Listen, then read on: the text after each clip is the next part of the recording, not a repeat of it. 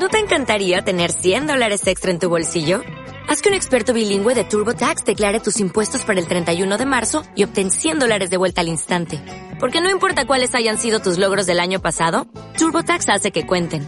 Obtén 100 dólares de vuelta y tus impuestos con 100% de precisión. Solo con Intuit TurboTax. Debes declarar para el 31 de marzo. Crédito solo aplicable al costo de la presentación federal con TurboTax Full Service. Oferta sujeta a cambios o cancelación en cualquier momento.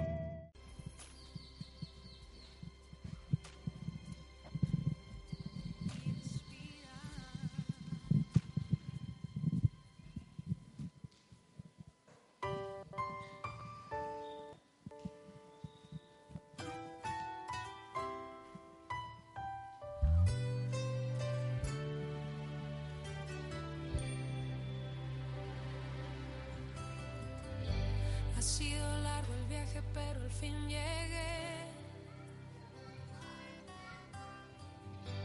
La luz llegó a mis ojos, aunque lo dudé.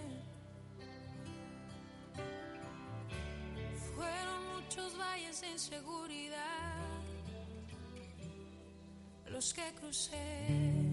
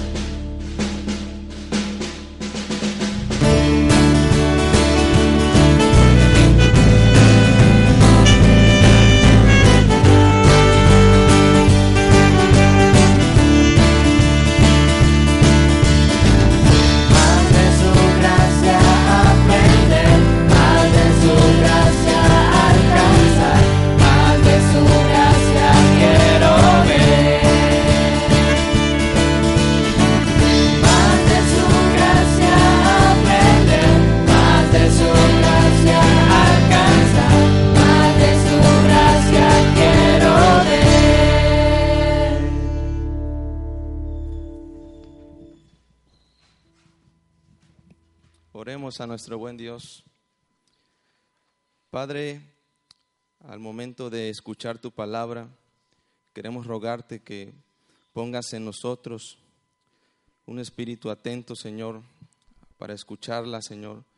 Que pongas en nuestro corazón, Señor, disposición para aprenderla, Señor, de modo que tu palabra sea una lumbrera en nuestro camino y nos ayude, Señor, en nuestro diario vivir. Ayúdanos, pues, a escucharla, a ponerla en práctica, a estar atentos, Señor, y que tu nombre sea glorificado por siempre. En el nombre de Jesús te lo rogamos. Amén. Primera de Timoteo 4, 12 al 16 dice, que nadie te menosprecie por ser joven, al contrario, que los creyentes vean en ti un ejemplo a seguir en la manera de hablar, en la conducta y en el amor, fe y pureza. En tanto que llego, dedícate a la lectura pública de las Escrituras y a enseñar y animar a los hermanos. Ejercita el don que recibiste mediante profecía, cuando los ancianos te impusieron las manos. Sé diligente en estos asuntos, entrégate de lleno a ellos, de modo que todos puedan ver que estás progresando. Ten cuidado de tu conducta y de tu enseñanza. Persevera en todo ello, porque así te salvarás a ti mismo y a los que te escuchen. Palabra de Dios. Muy buenos días. A lo largo de nuestra vida creo que todos de una u otra manera hemos aprendido o nos han enseñado algo. Y eso de una u otra manera pues nos ha, nos ha marcado. Eh, recuerdo una de las enseñanzas que recibí cuando era adolescente. Uno de los primeros trabajos que, que realicé fue en una refaccionaria. Esa refaccionaria pues era muy conocida porque el dueño de esa refaccionaria era un mecánico que la mayoría de Coaxacualco lo conocía. Ese señor se dedicaba a armar y a desarmar motores, eh, se dedicaba a vender refacciones y este, incluso hacía algunas reparaciones. Ese fue mi primer trabajo, llegar a esa refaccionaria y trabajar con él. Recuerdo que el señor era pues ya algo grande de edad, tenía este, pues algunas discapacidades, no tenía una pierna y entonces pues eh, andaba en una silla de rueda. Eh, cuando empecé a trabajar con él, recuerdo que pues una de las cosas que él me decía es, llévame para acá, o tráeme aquello, pásame aquella llave. Eh, y así fui adquiriendo conocimiento de las herramientas, de las refacciones que se vendían ahí. Pero recuerdo que esta enseñanza que aprendí o, este oficio que, en cierta manera fui adquiriendo en esta refaccionaria, pues no fue, no fue nada fácil. Una de las cosas que tenía que lidiar pues era con el carácter de esta persona. Y es que pues era un poquito, como dicen por ahí, de carácter fuerte, o sea, te decía las cosas sin, sin este, tener mucho tacto, es decir, te regañaba, ¿no? A veces, este, cuando no hacía alguna cosa bien, pues simplemente me dice, muchacho, ¿por qué no aprendes? Eres esto y aquello. Y pues a veces sí me sentía un poquito, pues, este, molesto, incómodo. Y sí llegaron algunas veces sus palabras a, incomodarme, ¿no? A entristecerme. Pero así estuve aproximadamente como un año. Recuerdo que en ese proceso que estuve trabajando en esa refaccionaria, algo que pude aprender y pude aprender muy bien fue los nombres de cada este, refacción que llevaba un motor. Ellos hacían reparaciones de motores a diésel, así que los motores eran muy grandes. Entonces, pues entendí cada nombre de cada pieza. Recuerdo que eh, después de un año se abrió la oportunidad de trabajar en uno de los de la industria, de los complejos que hay ahí en Coaxa. Y este, y él me dice, oye, ¿por qué no te vas a trabajar? Ahí pagan bien, te dan todas las prestaciones. Es una oportunidad, ya aprendiste las refacciones, yo creo que puede ser de, mucha ayuda para ti. Fui, metí mi solicitud y sí, efectivamente, este, pues obviamente, ¿no? Pues estaba muy chavo, eh, fui de ayudante de uno de los eh, de almacén y recuerdo que ya estando trabajando, pues era el BIM, ve, ve, esto, ve tráeme la coca, ve y andaba de ayudante, ¿no? En una ocasión ellos estaban armando un, este, un motor y pues dije, esto, esto ya lo sé, esto ya lo he visto, ¿no? Los técnicos pues estaban armando y sudaban y tomaban su coca y, y trataban de que eso quedara al 100. Yo me paseaba alrededor observando nada más y todavía me decían, muchacho, ¿qué tanto ves? Nada más nos estás estorbando, vete a traer un refresco mejor. Bueno, pues ya iba yo. Para no serla tan larga, estos eh, eh, técnicos cuando estaban terminando ya de armar eh, el motor, no les quedaba, no les quedaba. Y se decían unos a otros, oye, ¿qué, ¿qué, habremos hecho mal? ¿Será que no nos trajeron las piezas originales? ¿Habrá, ah, habrá este, pues no sé, una pieza mal puesta? Y recuerdo exactamente lo que me había enseñado Don Tito, que así se llamaba el señor de aquella refaccionaria. Y, y les digo, oigan, creo, no sé, que el sincronizador que le están poniendo no es el de ese, el de ese motor. Y recuerdo las caras de ellos. Pues ellos son los expertos, ellos son los maestros, por eso están ahí. Ellos me dijeron, mira, chamaco, mejor cállate. Si no sabes en esto, mejor cállate. Chispas, dije yo, este, en serio, recuerdo que uno de ellos me dio su voto de confianza. Bueno, a ver, a ver, según tú, ¿cuál es la pieza correcta? Le digo, este sincronizador. Hicieron, desarmaron el motor. Al momento que estaban desarmando el motor, dije, ¿en qué rollo me estoy metiendo? Donde no sea el correcto, me van a correr de aquí, ¿no? Pero yo estaba seguro porque yo lo había visto, yo lo había armado con Don Tito. Entonces, cuando ellos sacaron todas las piezas, volvieron a acomodar de nuevo y ensambló. Es decir, funcionó. Era la pieza correcta que, que yo les había dicho. Se voltearon y me dijeron, oye muchacho, ¿cómo sabías que esa era la pieza? Le digo, bueno, en Coaxa hay un señor donde yo trabajé, le digo, se llama fulano de tal, y él me enseñó, ¿conoces a Don Tito? Le digo, sí, pues ahí trabajé. Él fue mi maestro.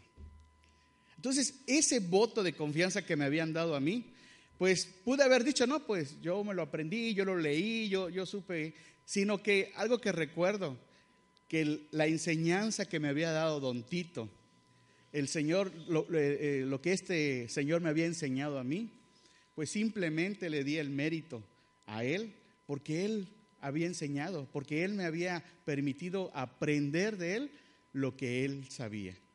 Bueno, ¿Qué tiene que ver esto, esta enseñanza o esta ilustración con nosotros? ¿A cuántos de nosotros nos gusta que nos digan las cosas que hay que, hacer? Yo creo que a nadie. Es más fácil eh, que nosotros aconsejemos, que nosotros digamos lo, ah, lo que hay que hacer, mandar, dirigir, pero cuando alguien quiere enseñarnos algo, cuando alguien nos pide un favor, cuando alguien nos dice, por ejemplo, en casa, hay que hacer esto, es como que en ese momento entra eh, eh, la presión y, oh, oh, ¿por qué a mí? no? Es más fácil enseñar o dirigir que recibir una enseñanza o que aprender eh, de alguien, ¿no? Cuando nos quiere aconsejar. Esto de recibir enseñanza, de, tratar de ser eh, atento a algo que nos quieren enseñar, simplemente es porque no nos gusta que nos enseñen, no nos gusta que nos digan cómo hacer las cosas. Y esto de que no nos gusta muchas veces que nos digan cómo hacer las cosas es porque a veces somos un poco egoístas. Creemos que no es tan necesario la enseñanza, que no es tan necesario porque pues yo me la sé de todas, todas, yo puedo, a mí no me va a servir ese consejo, o probablemente este, digas, eh, eso a mí no me interesa, eso para qué lo voy a aprender, yo, yo quiero hacer otras cosas, yo me quiero dedicar a otras cosas. Creo que si eso yo le hubiese dicho a, a Don Tito, pues simplemente pues no hubiese, no hubiese aprendido lo que gracias a Dios hasta el día de hoy todavía recuerdo de esa enseñanza, ¿no? Las piezas y, las, cómo armar ese motor. A veces nosotros, cuando estamos recibiendo una enseñanza, no somos muy dócil, no somos muy sensibles, no somos flexibles para recibir que esta enseñanza el día de mañana nos va a servir para algo. Hoy quiero compartir eh, una, una historia de una persona que recibió una enseñanza, eh, tuvo una capacitación, fue reclutado, es decir, fue preparado en todo. Y es el joven Timoteo.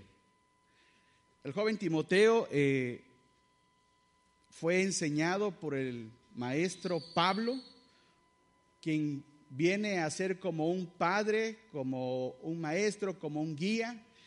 Y Pablo viene a, enseñar a Timoteo de tal manera que no tan solo en consejos, sino en la práctica misma, en la vida diaria. Este muchacho de aproximadamente 30, 35 años, se le ha otorgado ahora la oportunidad de liderar una iglesia, es decir, pastorear.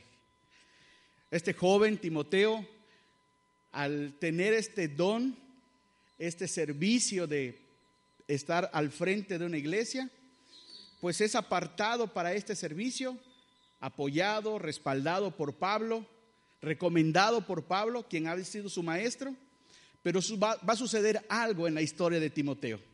¿Y qué es lo que va a suceder? Que la misma comunidad donde él va a trabajar simplemente lo ven como un chavo inexperto.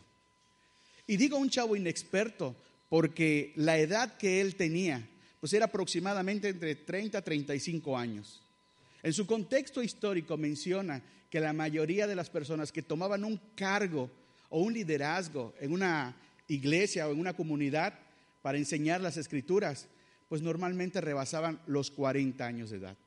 Imagínense eh, en esta comunidad donde va a trabajar Timoteo a los líderes, la mayoría ya ancianos, grandes de edad, con demasiada experiencia, y de repente le es puesto o asignado un joven como Timoteo. Obviamente una de las cosas que respaldan a este muchacho, pues es que Pablo lo está recomendando. El maestro lo está recomendando. El mismo Pablo que comenzó esa iglesia lo está poniendo en ese lugar. Pero es entonces cuando Pablo prepara una carta. Y no es una carta cualquiera. Es una carta donde aconseja a Timoteo. Es una carta donde exhorta a Timoteo. Es una carta donde le da indicaciones específicas que tiene que hacer este joven. Vaya, yo creo que si tuviésemos un mentor como Pablo, eh, estaríamos muy bien reclutados. Tanto ve, ve la amistad tan llegada de Timoteo hacia Pablo que, que lo llama como un hijo espiritual. Ya para que Pablo haya dicho estas palabras a un joven como él, es porque verdaderamente lo apreciaba bastante. Cabe mencionar que Timoteo, este joven, pues había estado compartiendo varias, varias cosas con, con Pablo. Él estuvo en uno de sus viajes en Roma, él estuvo compartiendo con, con Pablo también sus aflicciones, estuvo en la cárcel con Pablo. Incluso eh, se ve que, que Timoteo y Pablo eran personas que en cada lugar que llegaban, pues simplemente Pablo le decía, mira, checa, ponte, pon atención a lo que estamos haciendo, porque muy probablemente tú sigas este, este camino, ¿no?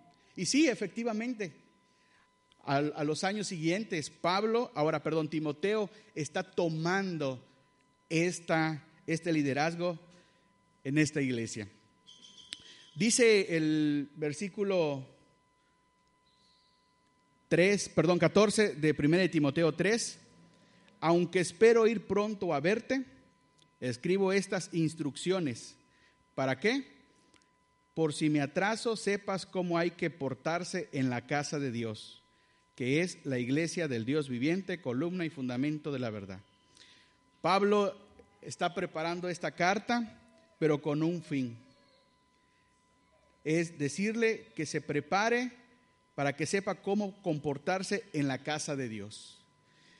Luego entonces, en 1 Timoteo 4:12 dice, que nadie te menosprecie por ser joven, al contrario, que los creyentes vean en ti un ejemplo a seguir de la manera de hablar, en la conducta, en amor, en fe y en pureza. Hoy podríamos decir, bueno, creo que este sermón o esta predicación, pues es para líderes, es para pastores o tal vez para ancianos, gente que está encargado en una iglesia con un cargo. Podríamos decir que esta carta, si bien es cierto fue dirigida hacia Timoteo, también hoy es dirigida para cada uno de nosotros. Hoy nosotros necesitamos escuchar indicaciones precisas de qué es lo que verdaderamente tenemos que hacer conforme a lo que hemos recibido de parte de Dios. Tú y yo, el día de hoy, hemos sido llamados, hemos sido escogidos para gloria de Dios, para servirle. Y, y qué bueno que hoy, en un día como hoy, nos reunimos como comunidad para adorar y glorificar a Dios. Pero no tan solo nos debe bastar con un solo día para alabar y glorificarle. Durante el resto de las semanas, cada uno tiene respectivas responsabilidades, respectivos oficios en los cuales también tenemos que ser ejemplo. También tenemos que mostrar lo que Dios ha hecho en nuestras vidas. A lo mejor tú digas, bueno, yo no soy pastor, yo no soy ministro de la alabanza, yo ni siquiera participo. Pero me, llama mucho la atención en el versículo 12, eh, cuando le dice Pablo a Timoteo, que sea un ejemplo a seguir en la manera de hablar, en la conducta, en amor, en fe y en pureza. Sé un ejemplo. Sé un ejemplo. Sabemos que la responsabilidad que tenía Timoteo pues era estar al frente de una iglesia. Pero la palabra ejemplo en, el, en, el, en su significado original, el griego, que es la palabra tipos, me llama la atención porque su significado es imprimir, es un modelo es un sello, una calca o una huella. Lo que le está tratando de decir Pablo a Timoteo es que quiero que seas un modelo para la iglesia. Que la gente lleve tu marca de tu enseñanza. Que la gente vea en ti un modelo a seguir. Este, este término de ejemplo es como cuando tú y yo nos hacemos una herida. A lo mejor sane la herida, pero queda ahí la marca. Pablo le está diciendo, recuerda todo lo que has aprendido. Recuerda la manera en cómo nos conducimos cuando estábamos en, en, los viajes misioneros, cuando estábamos en otro lugar. De esa manera, compórtate ahora. Sé un ejemplo a seguir. Esto nos dice a nosotros, en donde estemos, seamos un ejemplo a seguir. A lo mejor en tu trabajo, en tu familia, nosotros como padres muchas veces queremos que nuestros hijos se porten bien, que tengan buenas conductas, que, sean aplicados, pero tenemos que mostrar también ese ejemplo. Si queremos que nuestros hijos lleven nuestra marca, no tan solo porque tienen nuestros ojitos, se parece por el cabello, no, también las enseñanzas que hemos recibido en nuestro trabajo, siendo honestos, éticos, siendo eh, personas serviciales. Recuerdo ahorita, hay un, hay un proverbio que dice, ¿has visto hombre solícito? Siempre está delante de los reyes. Parafraseado podría decir, ¿has visto alguien, has visto a alguien que hace bien su trabajo? Siempre es contratado por las mejores empresas. Tú y yo tenemos que ser un ejemplo a seguir. Podrías decir, ¿yo? Sí, tú. La misma reacción probablemente tuvo Timoteo. Al comienzo de este versículo dice que nadie te menosprecie. En otra versión, versión Reina Valera 60, dice que nadie tenga en poco tu juventud. Si alguna vez has pasado o te has sentido inferior, no te has sentido capacitado, que el, puesto o, o el trabajo que tienes pues te queda grande. Recuerda una cosa, Dios nos ha puesto en los lugares para que seamos ejemplo. Y aquel que nos ha puesto en ese lugar, pues es el que nos va a ayudar para hacer ese ejemplo en lo que él, en de lo que él somos. Ahora, eh, me llama la atención el significado de, esta palabra de ejemplo, que es tipos, y también eh, algo que, me sorprende de Timoteo, es que Timoteo estaba eh, en, su tiempo o en, su contexto batallando con ciertos desánimos, con ciertos hábitos que a lo mejor pues todos de una u otra manera pasamos. Pablo cuando le está diciendo eh, en el versículo 13, dice, en tanto que llego, dedícate a la lectura pública de las escrituras, a enseñar y a animar a los hermanos. Ejercita el don que recibiste mediante profecía cuando los ancianos te impusieron las manos. Si bien es cierto, los ancianos pues lo veían muy joven a lo mejor inexperto. Pero Pablo le está diciendo a Timoteo, tú dedícate, es como diciendo, a partir de ahora te tienes que aplicar, a partir de ahora tienes que ser ejemplo, pero algo que te va a ayudar es la lectura pública de las escrituras y enseñar y animar a los hermanos. Ahora imagínense por un momento a Timoteo. Aquellos que no confiaban en él, aquellos que de cierta manera eh, decían, no, pues está muy chavo, está, está muy verde para, para este ministerio, para este cargo. Pablo le está diciendo, a ellos tienes que animar, a ellos les tienes que enseñar. A ellos, a los que te critican, a los que a lo mejor no creen en ti, a ellos tienes que enseñarles. Y esto simplemente nos recuerda que donde quiera que estemos, seamos humildes. Que lo mucho o que lo poco que hemos aprendido en, eh, la vida o, o lo que hemos aprendido del Señor, seamos humildes al tratar a las personas. Imagínense a, a, Timoteo, ¿cómo hubiese respondido si de repente una de estas personas ya adultas le hubiese dicho, bueno, pues a mí me pusieron aquí y si quieren, y si no, pues me voy, háganle como quieran. Si no me quieren, bueno, pues yo, no, yo hago lo que yo quiera y me voy y de manera déspota, grosera. Pablo está atendiendo el consejo de Pablo. Timoteo está escuchando el consejo de Pablo. ¿Cuántos de nosotros nos hemos dado el tiempo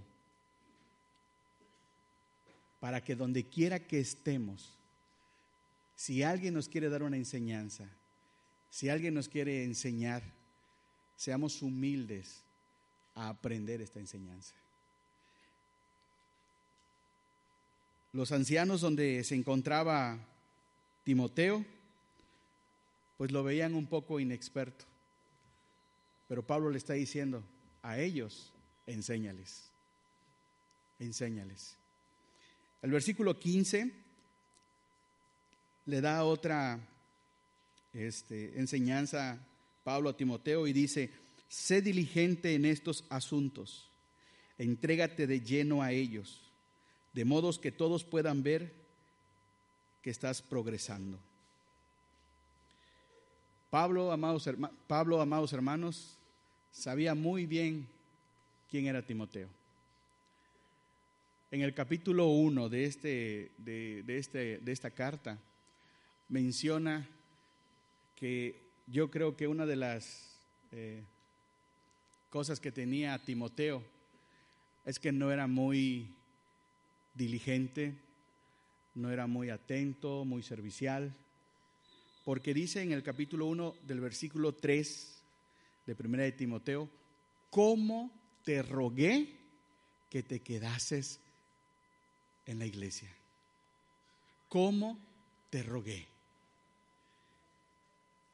Es increíble la manera en que Pablo muestra el amor, la enseñanza a Timoteo, con amor. Oigan, a veces yo le he tratado de decir a mi hijo, mira, vamos a jugar así. No, papá, yo quiero jugar de esta manera. Quieren hacer lo que ellos quieren. ¿Cómo somos nosotros cuando alguien nos quiere dar un consejo o una enseñanza? Sí, está bien, ya vienes, pero eso no me interesa. Eso no conviene a lo que yo quiero escuchar.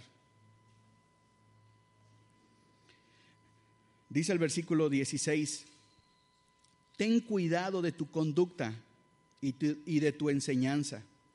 Persevera en todo ello, porque así te salvarás a ti mismo y a los que te escuchan. Una de las maneras en que Pablo le está diciendo en que, te en que nos podemos mantener salvos, vivos, activos, es la palabra. La palabra nos va a confrontar. La misma palabra nos va a animar. La misma palabra va a ser lumbrera nuestro camino. La misma palabra nos va a aumentar nuestra fe. La misma palabra nos va a mostrar el modelo a seguir la misma palabra nos va a decir cuál es la medida a seguir. Más adelante menciona que todos debemos llegar a una medida. No tan solo de conocimiento, no tan solo de habilidades, no tan solo de experiencias, sino a la medida y a la estatura del varón perfecto y ese es Cristo. Ese es Cristo. Ese es mi modelo a seguir. Ese es tu modelo a seguir. Al igual que Timoteo, tú y yo hemos recibido un don. Todos hemos recibido un don. Hoy ese don, ¿en qué lo estamos ocupando? Hoy ese don, ¿para qué nos sirve? para saber que lo tenemos simplemente para compartirlo. Para compartirlo. No nos los podemos quedar, ni siquiera es nuestro. Nos ha sido dado este don para llevarlo, para multiplicarlo. Amados hermanos, hoy Dios nos da la oportunidad de que lo que tú sepas hacer, a lo mejor no, no has sido llamado para el pastorado, para estar en la alabanza, para estar en algún ministerio eh, eh, como, como líder, pero allí donde tú estás trabajando, allí donde tú tienes una responsabilidad, compartamos el don que hemos recibido. Compartamos la palabra de Dios, todo lo que hemos aprendido, toda la enseñanza que hemos recibido de Dios, vivámosla una manera de que la palabra fluya, que la palabra sea llegada a los demás. A veces no es necesario andar evangelizando casa por casa con nuestro testimonio. A veces también testificamos y es una manera de compartir nuestro ejemplo, nuestro modelo, nuestro estilo de vida. Es una manera de presentar a Cristo. Pablo le dice, estas indicaciones a, Timoteo, donde sé ejemplo, mientras llego, haz esto, sé diligente y ten cuidado de tu conducta. Dios les bendiga, hermanos. Vamos a orar. Padre, te alabamos y te bendecimos, Señor, porque tú eres quien nos enseña, tú eres el maestro por excelencia. Sabemos, Padre, que nuestro pecado, nuestra naturaleza pecaminosa, Señor, siempre tiende a, no obedecerte, a no darte gloria, a veces a ser un poco egoísta, Señor, guardar no solamente lo que hemos aprendido para nosotros, pero hoy quiero, Señor, que nos des la oportunidad de enmendar, Señor, todas estas faltas y entender, Señor, que nos has elegido y que nos has escogido y nos has puesto en un lugar, Señor, para llevar tu palabra, para ser ejemplo y ser un modelo, Señor. Gracias te damos, Señor, en Cristo Jesús. Amén. Y ahora, mis amados hermanos, que el amor de Dios Padre, la gracia de nuestro Señor Jesucristo y la comunión de su Santo Espíritu sea con todos ustedes y con sus familias, hasta que el Señor vuelva glorioso por segunda vez. Amén. ¿No te encantaría tener 100 dólares extra en tu bolsillo? Haz que un experto bilingüe de TurboTax declare tus impuestos para el 31 de marzo y obtén 100 dólares de vuelta al instante. Porque no importa cuáles hayan sido tus logros del año pasado, TurboTax hace que cuenten. Obtén 100 dólares de vuelta y tus impuestos con 100% de precisión. Solo con Intuit TurboTax. Debes declarar para el 31 de marzo. Crédito solo aplicable al costo de la presentación federal con TurboTax Full Service. Oferta sujeta a cambios o cancelación en cualquier momento.